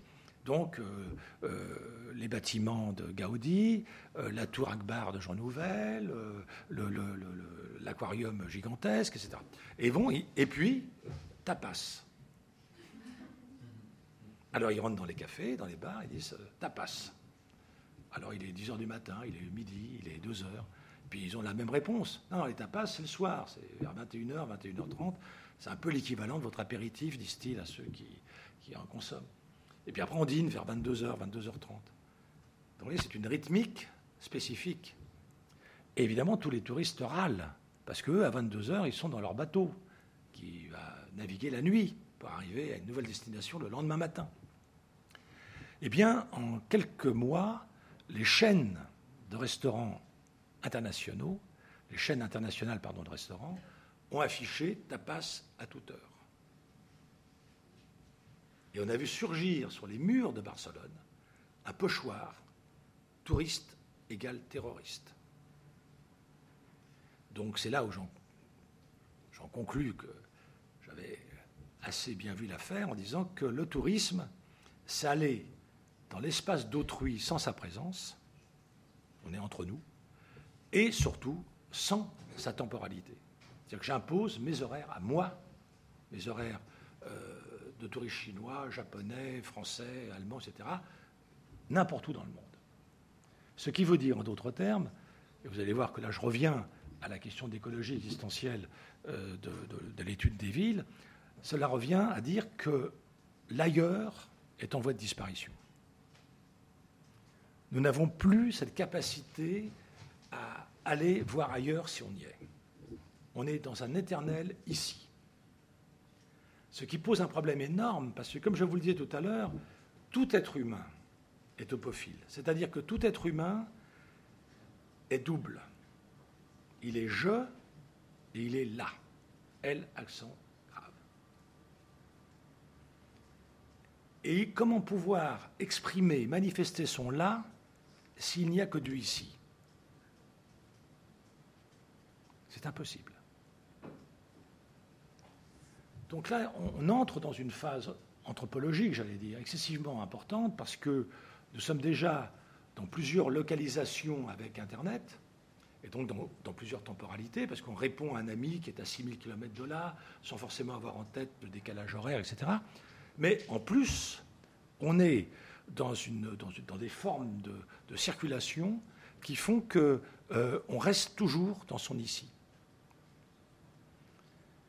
D'où, évidemment, la difficulté à, penser l'altérité, dont je vous parlais tout à l'heure, la diversité et évidemment euh, l'urbanité. Voilà. C'est l'heure, non? Voilà, très bien. Donc des questions ou des objections, attention. Euh,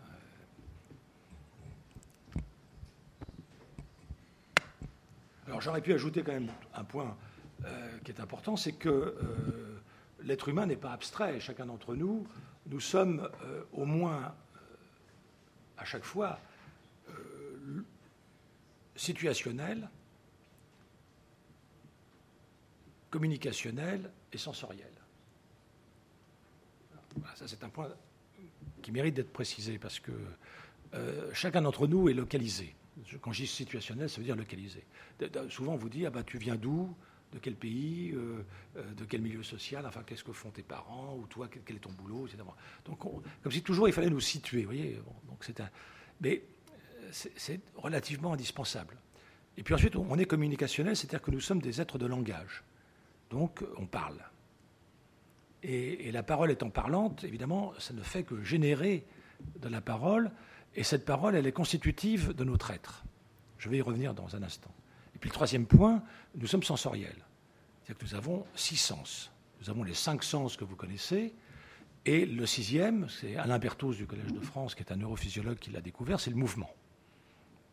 Donc on a la vue, l'odorat, le goût, le toucher et l'ouïe, et on a en plus le mouvement. Mais ces sens se modifient dans les villes, se transforment dans les villes. La ville de la fin du XIXe siècle en Occident était une ville euh, qui privilégiait la vue. Tout était à lire dans la ville.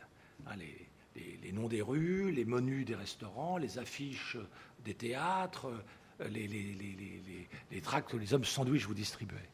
Aujourd'hui, en 2017, je pense que le sens le plus stimulé dans le contexte urbain est l'ouïe.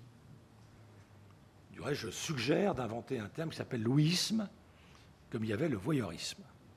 C'est-à-dire qu'on vous fait entendre des choses qui ne vous sont pas destinées. Sans arrêt. Sans arrêt dans le métropolitain ou dans le train ou partout dans la rue, même des gens vous parlent et vous entendez quelque chose qui, n'est pas pour vous. Parfois même très intime, sur une relation amoureuse ou sur euh, un, embêtement euh, judiciaire, enfin j'en sais rien, et vous avez presque envie de répondre, enfin de réagir, mais vous ne pouvez pas évidemment parce que ce euh, c'est pas pour vous. Donc il y a bien le ouisme. Et je pense du coup, c'est juste pour lancer une piste, je pense qu'on est peut-être en train de sortir de la parenthèse Gutenberg, de la culture imprimée, pour entrer dans une seconde oralité. Je suis stupéfait de voir qu'on est toujours sollicité par l'oral. Je, suis sorti la guerre d'Austerlitz, il y avait des messages euh, oraux, ça parle tout le temps. sans arrêt, sans arrêt, c'est parler, c'est bruyant. Donc on est bien dans quelque chose qui s'adresse à nous par la parole. Alors c'est important parce que la parole, le langage, pour le dire autrement, euh, est ce qui est peut-être le plus chahuté par les appareils que vous avez devant vous. Nous vivons tous en ce moment dans cette pièce, nous sommes tous au moins bilingues. La langue maternelle et la langue de l'ordinateur. Sans compter d'autres langues euh, qui sont, pour ceux qui viennent d'ailleurs, le français parce que, ou l'anglais, etc. Donc, nous sommes dans cette situation très très étonnante que euh, nous n'avons plus comme habitat notre seule langue. Et là, je renvoie à un texte très difficile cette fois-ci, à la différence de Bachelard, de Martin Heidegger, H-E-I-D-E-2-G-E-R, philosophe allemand très controversé compte tenu de la période nazie, mais néanmoins euh, assez euh, époustouflant dans sa réflexion, qui, à un moment donné, déclarait que la langue était l'habitat de l'être. C'est-à-dire que notre manière d'être au monde est tributaire de notre façon de nommer les choses qui font monde. C'est pour ça que je parlais du vocabulaire tout à l'heure, dire ville, rural, taratata, euh, la, banlieue. c'est excessivement important. Le mot porte évidemment un sens et une signification, mais vous attribue aussi une situation. Donc on n'est pas indifférent à notre langue. Et donc cette langue, elle est constitutive, me semble-t-il, de votre manière d'appréhender le monde et de vous appréhender vous dans le monde. Ce qu'on appelle en langage philosophique habiter. Habiter la terre, c'est être présent au monde et à autrui. Et on l'est par la médiation du langage. Si le langage technique l'emporte sur le langage maternel, il y a vraisemblablement une standardisation, une normalisation de, langage, de ce langage technique. Un langage technique, je caricature évidemment euh, une voix euh, numérique, euh, ignore le lapsus, ignore l'hésitation, ignore l'étonnement, ignore le silence. Or, tous ces éléments-là, quand on est dans la vie ordinaire, ont leur signification que chacun d'entre nous connaît. Avoir du répondant ne sous-entend pas euh, qu'on puisse hésiter. Vous pouvez très bien vous poser une question et vous n'avez pas la réponse immédiate parce que il y a un petit moment, vous allez saisir la question et vous allez réfléchir. J'avais passé récemment une conférence d'Henri Maldinet, qui est un philosophe français que j'aime beaucoup. Henri Maldinet, euh, on lui pose la question est-ce que vous pouvez nous parler des quatre éléments? Et il répond après un silence, hein, comme ça. Oui. Et là, tous mes étudiants et moi-même, on éclate de rire parce que euh, il dit oui, mais on attendait la suite. Et la suite arrive. Mais la suite arrive après quelques secondes. Non pas d'hésitation, mais de remémoration. Ce vieux monsieur se remettait les choses en tête. Et donc tout ça, c'est excessivement important pour savoir qui il est. Donc euh, le, le, parler, si vous voulez, le dire, comment le, mentionne en allemand, le dire, est l'expression d'une langue vivante, d'une langue qui sans cesse est en train d'expliquer les sentiments du locuteur. Une hésitation ou, la recherche du, mot juste, hein, la recherche du mot juste, sont excessivement parlants par eux-mêmes. C'est pour ça qu'évidemment, les langues alphabétiques et les langues euh, idéogrammiques ne sont pas comparables. Un, philosophe français que j'aime bien, qui s'appelle François Julien, qui travaille sur euh, la philosophie chinoise et la philosophie euh, grecque, tout un coup, pendant des années et des années, il faisait des études comparées. Et peut-être qu'on vous demande à vous aussi, dans des, mémoires, à faire des comparaisons. parce qu'on dit c'est enrichissant de comparer New York à, Paris, la mode vestimentaire à tel endroit et ailleurs, les goûts, etc. Et, et lui, au bout de 20 ans de carrière, il s'est aperçu qu'il s'était trompé. Qu'en fait, le chinois et le grec étaient tellement éloignés de l'un de l'autre qu'ils n'avaient rien de comparable, et les comparer était absurde. Il fallait au contraire marquer les différenciations, et non pas les ressemblances. Alors là, c'est tout à fait un autre monde qui s'ouvre à vous. Tout à coup, vous dites, mais non, non, attendez, ça, je ne vais pas comparer les deux religions. Elles sont incomparables. Chacune a sa croyance, sa piété, euh, sa théologie, euh, euh, sa liturgie, taratata. Mais par contre, voyons, qu'est-ce qui les sépare? Qu'est-ce qui fait qu'une n'est pas l'autre? Ben, C'est pareil pour les villes, d'une certaine manière. Si je regarde les villes soumises au diktat du tourisme organisé, eh bien, j'aurai les mêmes chaînes de magasins, j'aurai les mêmes architectures de musées, les mêmes architectures d'aérogares, euh, les mêmes autobus, euh, les, mêmes discours standardisés des, hôtesses ou des hôtes ou des guides, etc. etc. C'est pour ça que je pense que des éléments de la diversité, c'est la langue. Et c'est pour ça que lorsqu'il y a eu euh, pas mal d'interventions d'intellectuels sur, la, jungle de Calais, euh, on m'avait questionné à ce moment-là, j'ai répondu euh, par un seul mot, babélité. Babélité, c'est-à-dire il faut que Calais soit Babel. C'est-à-dire qu'il faut que tous les migrants, quels qu'ils soient, quel que soit leur parcours, puissent parler leur langue à un interlocuteur de l'État français. J'avais pris l'idée, du reste, dans un jury de thèse sur un, quartier jamaïcain à Londres, euh, j'avais appris, ce que je ne savais pas, que la police anglaise, du moins londonienne, doit, c'est un droit, doit trouver un de ses agents qui parle la langue de la personne qui entre au commissariat. Vous voyez, c'est une inversion. C'est-à-dire vous entrez, vous dites je suis ourdou, je veux parler ourdou. Je veux parler dari, je veux parler euh, swahili. Et on vous trouve, c'est dans la loi, on vous trouve un fonctionnaire euh, de la police qui parle votre langue. Alors, allez voir, allez, enfin, je, tentez le coup euh, dans un commissariat français, vous verrez. Oui. Pardon? Non, parce que le, tourisme, euh, on, va, on va accepter de parler un anglais standard nul partout. Quoi. Et il ne sera pas exigeant comme, généralement il est avec d'autres de, son propre, de sa propre langue, bon, bah ça.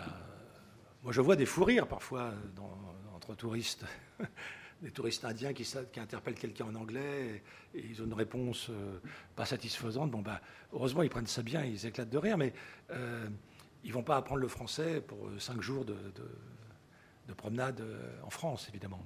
Non, là, quand je parlais de babilité, c'est simplement pour vous dire que euh, il y a une écologie des langues. Euh, on, le sait, alors les chiffres sont un peu, un peu maniés avec précaution. On dit qu'il y a eu jusqu'à 6000 langues parlées sur Terre et, qu'il y en a à peu près une cinquantaine qui disparaissent chaque année depuis euh, plus d'un siècle, ce qui fait qu'on approche maintenant vers les 3700, 3800 langues. Alors, une langue disparaît pour plusieurs raisons. Elle disparaît quand il n'y a plus de locuteur. Ça, ça paraît. oui, alors ça arrive. des, malheureusement, des populations euh, d'Amazonie euh, sont exterminées, ou en Guyane, où les Indiens d'Amérique du Nord disparaissent. Bon, donc là, il y a une langue, plus personne ne la parle. Donc, euh, évidemment, elle devient une langue morte. Et comme elle n'était pas une langue écrite, elle n'a pas la puissance du latin, du grec ou du sanskrit. L'autre élément, c'est quand une langue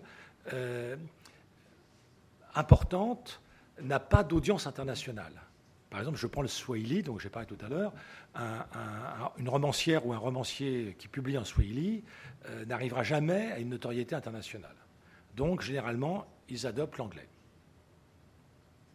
L'anglais est la langue de la majorité des romanciers de l'Inde, où il y a 23 langues officielles, ou de l'Afrique noire. Euh, parce que sinon, bah, vous ne décollez pas. Vous avez euh, un public à vous, puis c'est tout. Euh, parce que le français, l'allemand ou le japonais va traduire un romancier africain si c'est dans une langue accessible au japonais, au français ou à l'allemand, c'est-à-dire l'anglais. le swahili ou le, ou peul, ou je sais pas quoi, ils vont dire non, ça va pas. Donc là, c'est la deuxième raison, c'est que la langue n'a pas de notoriété suffisante pour pouvoir s'imposer en tant que telle. Et le troisième élément, qui est le, plus tragique, euh, c'est lorsqu'il y a une, espèce d'internationalisation des instances dirigeantes qui impose un anglais basique. Alors l'anglais est une calamité parce que dans ces institutions, parce que euh, si je prends le cas de l'Europe, de l'Union européenne que je connais bien, euh, le, mot, emploi, le mot revenu, le mot salaire, le mot protection sociale, voyez, tous ces mots-là en français et en anglais en anglais d'Angleterre, enfin de, Grande-Bretagne, n'ont pas du tout le même sens. Et donc, du coup, euh, euh, on, croit qu'on arrive à communiquer, et en fait, on ne communique pas. Euh, le mot syndicat en français n'a rien à voir avec le mot syndicat, entre guillemets, en, anglais. Donc, on voit bien que là, on, est, par cette, dimension de la langue, on, est, on est prisonnier, en fait, d'une certaine façon, de, de, simplification. Moi, on m'avait demandé, justement, pour Gaston Bachelard, on m'avait demandé de faire une conférence aux États-Unis euh, en anglais, euh, ce qui m'arrive de faire, mais là, j'avais refusé parce que je leur ai dit, écoutez, ce n'est pas possible, et je ne sais pas comment notre interprète va s'en sortir, euh, en anglais, pour dire rêve, rêverie, songe, qui sont des mots du vocabulaire de Bachelard, je n'ai que dream. Et c'est pas du tout pareil, évidemment. Ça n'a strictement rien à voir. Quand vous dites une rêverie, c'est pas un rêve, c'est un songe, c'est autre chose. Bon.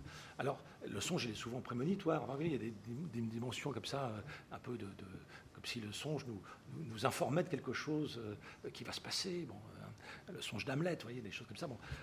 tandis que la rêverie, c'est quelque chose qui peut être éveillé, qui peut être l'après-midi. Ce n'est pas le rêve qui est nocturne, qui a peut-être son interprétation du rêve, etc. Donc on voit bien que les, mots sont tellement importants qu'il nous faut et c'est pour ça, moi, je pense qu'il faut démultiplier l'interprétariat, il faut démultiplier les traductions.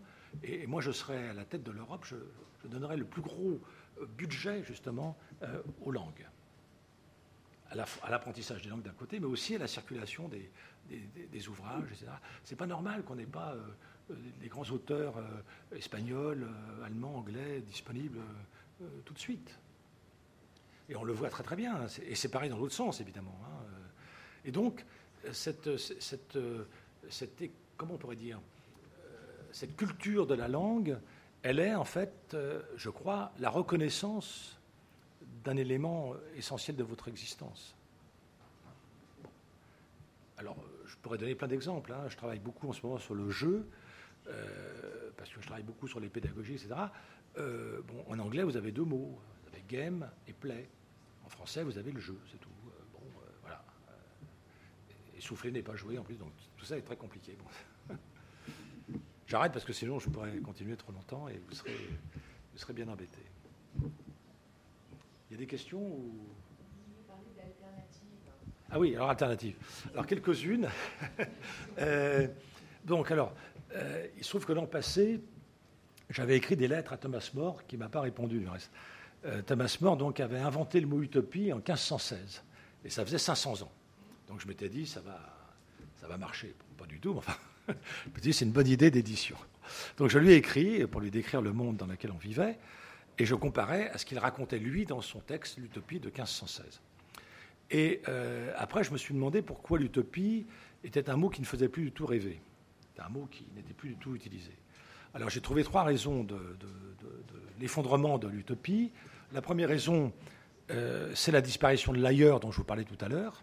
Hein, parce que Thomas More écrit l'Utopie, on est en 1516, parce qu'il a lu Amerigo, Vespucci, Et donc, les récits des voyageurs de cette époque font découvrir aux Occidentaux des contrées et des mœurs qu'ils ne soupçonnaient pas qu'ils ont tendance à enjoliver, bien sûr. Ils ne travaillent pas du tout, ils font l'amour tout le temps, c'est super génial, ils se baignent dans l'eau qui est chaude, ils mangent des fruits qui sont tout de suite là aux arbres, etc. Euh, il n'y a pas de morale, il n'y a pas de bien et de mal, tout est super bien. On a déchanté par la suite, mais enfin, on a cru ça à un moment donné. Et du reste, je pense que le, genre littéraire utopique s'efface à la fin du 19e, parce que comme tout est cartographié, il n'y a plus d'ailleurs. Et du coup, il faut chercher l'ailleurs autre part que sur Terre, donc c'est le voyage sur la Lune, c'est Mars, et c'est la science-fiction. La deuxième raison de l'effacement de l'utopie, c'est la réalisation des utopies par euh, le communisme euh, soviétique, cubain, vietnamien, etc., qui, évidemment euh, va aller à l'encontre de l'idéal utopique. ce sont des, systèmes de dictature, etc. Et puis le troisième élément, j'en arrive à votre question, c'est qu'il y a une multiplication des alternatives au XXIe siècle et à la fin du XXe siècle, qui viennent dire euh, ce n'est pas de l'utopie dont on a besoin, c'est-à-dire ce n'est pas d'un schéma euh, unitaire de transformation d'une société, c'est là où on est, modifier quelque chose. Alors ici, je vais faire un habitat participatif, ici, je vais faire une AMAP, ici, je vais faire une coopérative de production, ici, je vais faire euh, un téléenseignement novateur, avec les méthodes Freinet ou Montessori. Ici, je vais faire une crèche parentale. Ici, je vais faire un jardin partagé. Vous voyez, une multitude de ce qu'on a appelé, du reste, les, petites révolutions minuscules. Et, du coup, ça, ça, a un peu gommé euh, la nécessité de quelque chose de plus ample qui sera une utopie, qui sera un récit euh, général et collectif pour avoir des expérimentations euh, qui sont à l'échelle locale. Alors, ça, ce sont des alternatives qui fonctionnent très bien. Je connais deux réseaux importants pour l'Europe au niveau des villes. C'est le réseau de, Slow Città, un drôle d'appellation, puisque c'est anglais et italien. C'est donc les, villes lentes. C'est né à, Orvieto. Euh, et c'est Carlo Petrini qui avait inventé Slow Food, qui par la suite a, engagé euh, cette charte des villes du bien-être, elle s'appelle maintenant comme ça, la charte des villes du bien-être, où il y a 70 critères. Donc, euh, en particulier, ce qui n'existe pas quand on regarde nos rues, l'accès aux handicapés, systématique, etc. Euh, des villes de moins de 70 000 habitants, euh, tant, d'espace vert, tant de mètres carrés d'espace vert par habitant. Il y a des contraintes qui font qu'on ne peut pas être spontanément une ville euh, du réseau euh, Sita. Et puis l'autre réseau, c'est les villes en transition. Ça a été lancé à Totnes en Angleterre par un, scientifique qui en fait a abandonné son travail pour s'occuper uniquement de ce qu'il a appelé le pic pétrolier, les villes en transition. Donc lui s'appelle Rob Hopkins, H-O-P-K-I-N-S. Euh, Et ce Rob Hopkins euh, a, dit nous, sommes, nous connaissons le pic pétrolier maintenant, c'est-à-dire que cette appellation désigne le fait que euh, l'offre va décroître alors que la demande va s'accroître en pétrole. Donc du coup, il y a un pic. On, arrive à quelque chose qui, n'est plus de la croissance. Il va falloir euh, euh, forcément consommer moins ou autrement, puisqu'il y a une forte demande euh, de pétrole, à cause de l'automobilisation de sociétés qui jusqu'alors n'avaient pas d'automobile. Je pense à l'Inde ou à la Chine, hein, qui avaient des parcs automobiles de, 10-15 millions de véhicules. Aujourd'hui, 300 millions. donc du coup, ça, ça dégage une demande d'énergie, sans compter euh, l'industrie euh, pétrolière avec euh, les matières plastiques, etc. Donc il dit qu'il y a un pic pétrolier, ça va déclencher des guerres, il faut donc trouver une solution. Comment consommer moins Et pour ça, il faut rentrer en transition. D'où le titre de son réseau, qui commence par consommer différemment, essayer de diversifier les sources, évidemment, des énergies. Vous les connaissez, les énergies propres, hein, le, vent, l'eau, la géothermie, etc. Et puis, euh, il y a maintenant des, quelque chose qui se développe absolument partout euh, dans le monde. Euh, c'est ce qu'on appelle la guérilla jardinière. Donc, ce sont des, c'est, un mouvement qui est né d'artistes new-yorkais en 1962-1964. Ce sont des gens qui disent, ben voilà, là où il y a un entre-deux, entre deux immeubles, là où il y a un bout de carrefour mal foutu, on va semer. On va donc faire une guérilla pacifique, évidemment, jardinière. Et ça va déclencher d'autres mouvements, comme celui des jardins partagés et des, fermes, urbaines.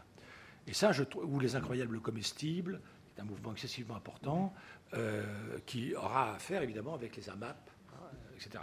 Moi, dans la ville où je suis, où j'ai créé l'Université populaire d'écologie, j'ai aussi lancé un grand mouvement d'adoption d'un arbre. Faut que chacun adopte un arbre euh, devant chez lui, euh, le, prenne en soin, s'en occupe, le caresse, lui parle, et puis empêche les bagnoles de buter contre, et les chiens de pisser dessus. Donc c'est un gros boulot, hein, ça ne se fait pas tout seul. Adopter un arbre, c'est un gros travail, mais c'est très important. Et évidemment, euh, tous ces éléments-là que j'appelle alternatives, elles ont une qualité fondamentale, c'est qu'elles sont une expérience. Je suis convaincu que tout individu, là où il se trouve, euh, peut euh, expérimenter quelque chose qui lui permettra d'éprouver sa capacité d'agir et donc de rêver. Car là encore, je cite Bachelard, on ne découvre, on ne crée que ce qu'on a préalablement rêvé. Alors vous allez me dire, il y a des gens qui ne rêvent pas du tout, c'est vrai. Connais beaucoup d'hommes et femmes politiques qui ne rêvent pas du tout, c'est bien dommage, c'est bien ce que je leur reproche.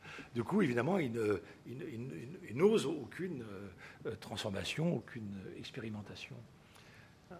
Euh, c'est très difficile de mettre ça en avant parce que on est toujours tributaire de quelqu'un qui sait. Vous voyez, même là, en ce moment, euh, euh, moi, j'aime pas du tout la disposition de cette salle, hein, parce que c'est celui qui sait, ceux qui ne savent pas, ou celui qui écoute. moi, je préfère le, cercle. Et là, bon, c'est fixé au sol, je n'allais pas tout casser. Bon. Mais ça aurait été beaucoup, ça aurait, tout changé d'une certaine façon. Peut-être même mes propos d'une certaine manière. Et donc, je ne crois pas qu'il y ait des échecs. J'ai écrit un article il n'y a pas longtemps sur l'échec scolaire. Je voulais savoir pourquoi l'institution scolaire, quand même, tenez-vous bien, invente la notion d'échec scolaire. C'est comme si un hôpital inventait euh, la notion de maladie. alors, c'est une notion, j'en ai fait l'historique, je sais quand ça date, qui l'a mis en place. Bon. Et, donc, euh, l'institution scolaire, qui devrait ignorer euh, l'échec et n'avoir que des réussites, théorise l'échec scolaire. Et cette idée d'échec est très très lourde à porter. Combien de, jeunes adolescents dits des quartiers difficiles sont en situation scolaire d'échec? C'est absurde. Parce que, euh, je ne veux pas gommer le terme et en mettre un autre à la place, mais ça revient un peu à ça, il est en échec parce qu'il n'a pas pu expérimenter ses propres capacités. Toujours il a été soumis à quelque chose qui ne le concernait pas. Une poésie qui ne l'intéresse pas. Il aurait préféré un chant de rap euh, de slam. Euh, vous voyez, euh, une visite organisée dans un musée dont il n'a que faire, parce qu'il aurait préféré aller au marché du coin ou la supérette, où là, il aurait appréhendé autrement. Oui, et, donc, il, faut partir, mais c'est très compliqué, il faut partir des enfants à partir justement de leur, euh, de leur expérimentation. Un enfant s'auto-éduque. Sauf que on ne le croit pas. Donc on dit il faut qu'il y ait le programme, il faut qu'il y ait les horaires, il faut qu'il y ait les examens qui viennent valider. Ah, moi, je l'ai fait plusieurs fois à la fac, ça ne marche pas. Quand je dis aux étudiants euh, euh, quelle note j'ai, j'ai euh, la note que vous méritez, mettez-vous votre note. Il y en a qui reviennent me voir après, non, non, ça ne va pas, c'est à vous de nous noter, c'est pas à nous. Alors il y en a toujours un grand bonnet généralement qui fait bah, Moi je me mets 20 sur 20. bon, Après, il, s'autocorrige, bien sûr. Donc là, l'important dans une note, ce n'est pas la note, pour un devoir, évidemment, c'est la notation. C'est-à-dire, c'est la manière dont celui qui vous a lu euh, a compris ce que vous avez écrit. Et donc va vous, va vous annoter. Après tout le reste, on s'en fout. Enfin, comme tout étudiant peut avoir tous les diplômes qu'il veut grâce à Internet, euh, ça n'a aucun, intérêt. Je vous le signale, hein, si vous n'êtes pas au courant. euh, on peut, écrire toutes les maîtrises qu'on veut, on les pique ailleurs. Bon, et il suffit d'être un peu malin. C'est pour ça que moi je fais faire l'autobiographie environnementale, parce que ça, personne ne peut le prendre sur Internet. Vous avez compris la ruse? C'est forcément vous, ça vient de vous. Donc là, je suis certain que c'est un travail personnel. Et euh, c'est une expérience. Alors les alternatives, elles sont dans tous les pays du monde. Et la difficulté, évidemment, mais faut-il encore croire en ça? Je n'y crois plus. La difficulté, évidemment, ce serait de les fédérer. Mais est-ce que c'est nécessaire? C'est pas sûr. Parce que si on fédère, euh, on structure. Si on structure, euh, on crée des permanents qui s'occupent que de ça, qui deviennent des professionnels de la profession, comme dit Godard. Et donc ça va plus, ça. Tant pis, un truc marche pendant dix ans, puis ça marche plus, ben ça se marche plus. C'est pas grave. C'est mieux qu'un truc qui se crée euh, à un moment donné, comme prenons le syndicalisme. Hein, C'était une avancée extraordinaire. Puis après, ben, ça se bureaucratise. Il y a le délégué syndical qui est là, puis qui du coup n'a plus trop euh, d'idées de renouvellement, de nouvelles formes de combat, de lutte. Vous avez vu ça, quand Nuit debout apparaît, les syndicats ne comprennent rien. Ah ben non, moi je suis délégué syndical, mais à partir de 18h, j'ai arrêté. Hein, j'ai ma vie de famille, hein, tout ça. Alors, nuit debout, ils vont place de la République. Donc, on voit bien que tout d'un coup, euh, euh, dès que ça s'institutionnalise, évidemment, ça n'a plus la capacité de cette spontanéité et cette dimension, j'insiste beaucoup là-dessus, moi, euh, du rêve. Alors moi je, pense, pour répondre en partie à votre question, que là où on est, on peut expérimenter des choses, mais aussi on peut impulser des, choses. Par exemple, euh, depuis à chaque élection municipale, sans aucun succès, du reste pour l'instant, je demande dans un papier qui sort euh, soit dans le Monde, soit dans l'IB, pour celui qui, veut bien le publier, je demande à, à pouvoir élire le maire de ma commune de banlieue, où je réside, et le maire de Paris. Et maintenant, je rajoute aussi le maire de la petite commune où j'ai une maison en Touraine. Donc je veux élire trois maires. Mais je n'ai pas le droit. Et je pense que c'est idiot parce que un, citoyen aujourd'hui, il est euh, multilieu de certaine manière. Donc il doit pouvoir agir. Et, je suis prêt à voter aussi pour le maire de Venise, parce que c'est une ville que j'aime beaucoup, et, donc euh, qui ne va pas bien. Donc j'aurais envie aussi de voter pour cette ville. Et puis pour contester Trump, je voudrais bien élire aussi un maire d'une ville américaine pour avoir une, position. Et eh bien tout ça n'est pas entendu. Or je crois que il nous faut euh, reconfigurer les territorialités du politique. Le premier parti au monde est le parti abstentionniste, dans tous les pays du monde. Donc ça veut bien dire quelque chose. Ça veut dire que euh, moi-même, c'est très rare que je vote, parce que j'en vois pas trop la, signification euh, immédiate. Par contre, on aurait, dans certains cas, du tirage au sort, dans certains cas, un roulement. Hein, le maire est, maire pour six mois, par exemple. Euh, ce serait très bien, je serais plutôt pour ça. Euh, tirer au sort et pour six mois. tout à coup, ça vous amuserait même de dire Ah, bah tiens, c'est mon ancien instit, il est maire là pour six mois. Puis après, ah, bah c'est la boulangère. Bon. Mais eh ils feront très bien leur boulot. Et une fois, dans une librairie autogérée à Genève, je dis ça. Et il y a un monsieur dans la salle qui, à la, fin de mon exposé, vient me voir et me dit euh, Vous savez, à Genève, euh, le maire est élu pour six mois. C'est moi. Alors je, le salue, j'étais sidéré, je ne savais pas ça. J'avais un peu honte de ne pas être au courant. Et, puis en plus, j'avais dit ça un peu comme un truc euh, provocateur. donc en Suisse, vous savez, le gouvernement est élu pour six mois, hein, il tourne. Et dans la ville de Genève, pareil. Et Genève, c'est pas une bourgade qui périclite. Donc quand on dit à quelqu'un en France, par exemple, euh, six mois c'est bien pour être maire, non renouvelable les six mois qui suivent, peut-être deux, trois ans plus tard, euh, on vous dit non, non, non, il faut du temps. Parce que là, je lance des grands chantiers, il faut que je puisse inaugurer les choses, etc. Alors moi, je leur dis, écoutez, vous ne pouvez pas inaugurer des graines. C'est une idée qui m'a été soufflée par mes amis qui est Gilles Clément, euh, qui est un paysagiste français remarquable, jardinier, qui dit, il faut inaugurer des graines. Je sème une graine et le maire vient d'inaugurer. Non, en France, si on ouvre un parc ou un jardin, on fait venir des arbres adultes d'Allemagne ou d'Europe centrale, euh, généralement 20 euh, 000 euros le pied, mais il a déjà euh, une constitution d'arbres, et évidemment, là, on peut inaugurer. Il faut peut-être s'arrêter avant que tout le monde s'en aille par la petite porte. Alors, je n'ai pas évoqué un point important pour vous et pour moi, qui est le cinéma. Le cinéma euh, existe encore. J'en suis un peu surpris du reste, parce que je pensais que ça allait disparaître plus vite avec les séries télé, avec euh, la vidéo. Mais euh, le cinématographe est né en même temps que la métropole, que la grande ville. Et donc, pour moi, c'est un indicateur magnifique.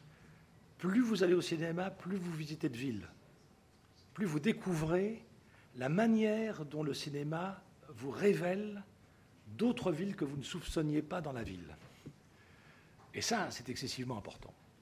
Hein, euh, moi, j'ai la chance de présider le festival de films sur la ville à Aix-en-Provence depuis de longues années. Et, alors, je, vous le dis à vous parce que j'espère que mes collègues ne, sont pas sociologues ou géographes, euh, parce que souvent, un peu méchamment, je dis euh, qu'un cinéaste ou une cinéaste m'apporte beaucoup plus sur les transformations actuelles du monde urbain qu'un sociologue ou qu'un géographe. C'est un peu méchant de ma part, mais ce n'est pas tout à fait faux, euh, parce que effectivement, euh, ils, n'ont pas l'enquête à mener, ils n'ont pas euh, l'échantillon à constituer, le corpus, la les interviews, les entretiens, tout ça. Et, donc, du coup, c'est plus au niveau d'une intuition, mais qui bien souvent, évidemment, est, est renforcée par la qualité de, par la qualité de l'intrigue. Donc, le cinéma est j'aime pas trop ce terme, mais j'en trouve pas à ce ci avec ma fièvre, c'est le témoin, voilà, le témoin d'une transformation. Et donc ça vous oblige à, à voir autrement aussi, euh, y compris les relations interpersonnelles. Hein.